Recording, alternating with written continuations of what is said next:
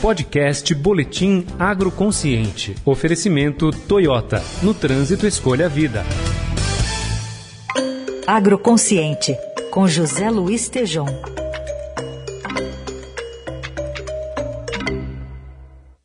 Tejon que continua na França e vai trazer mais informações para a gente aqui de lá. Ele tem participado aqui às segundas, quartas e sextas do jornal Eldorado.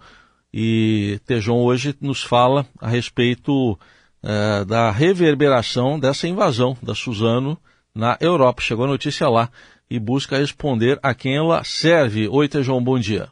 Bom dia, Raíssen, Carol, bom dia, ouvintes, bonjour, direto aqui da França. Enquanto as mídias falam, autoridades calam. A quem interessam as invasões na Suzano? Aqui na França, ao lado de uma juventude internacional, nós estamos aprendendo oportunidades existentes diversos continentes do planeta. E aí aparece na mídia invasões de três áreas de cultivo de eucaliptos da Suzano, papel e celulose na Bahia.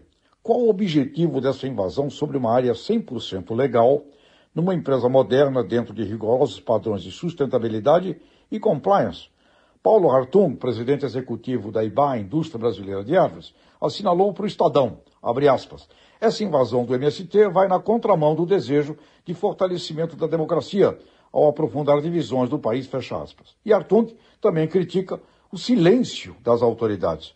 A coalizão Brasil, Clima, Florestas, Agricultura, da mesma forma afirma, abre aspas, repudia veementemente a invasão realizada e que o ato ignora preceitos constitucionais, além de afirmar que os desafios fundiários do país não podem ser enfrentados com ações ilegais, principalmente por propriedades que ocupem e façam rigorosamente a função social, fecha aspas. Mas pergunto, se a mídia se calasse e as autoridades atuassem dentro do rigor correto e ético da lei, os objetivos da invasão por parte de seus líderes teriam sido atingidos?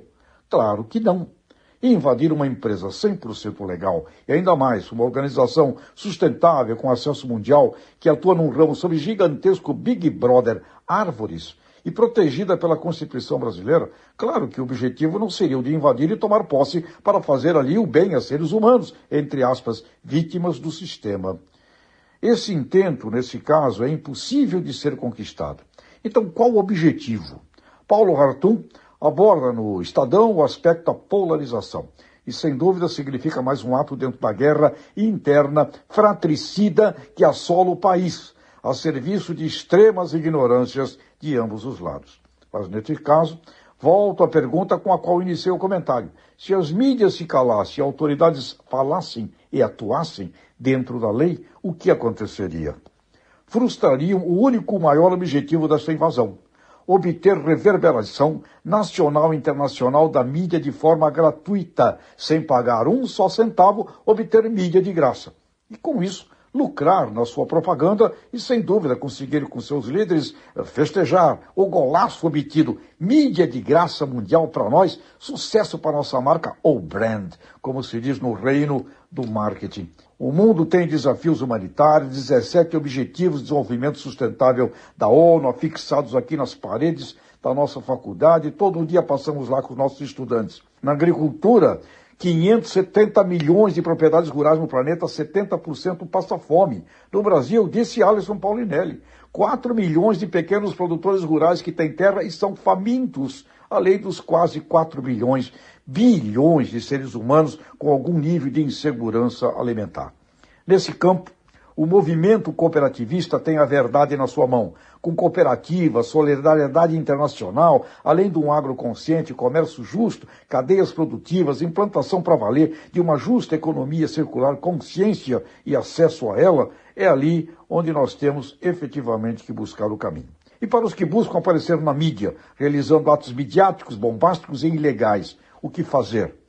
O que a Inglaterra um período decidiu fazer com a famosa torcida raivosa dos hooligans, mídia zero e uso eficaz da lei.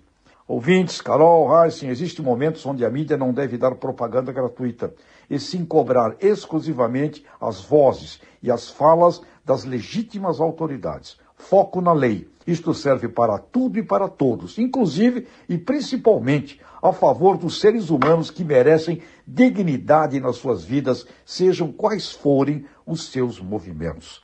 A lei representa o fundamento para o Brasil encantar, com suas forças criadoras, o mundo inteiro. Au revoir, Brasil! Você ouviu o podcast Boletim Agroconsciente. Oferecimento Toyota. No trânsito, escolha a vida.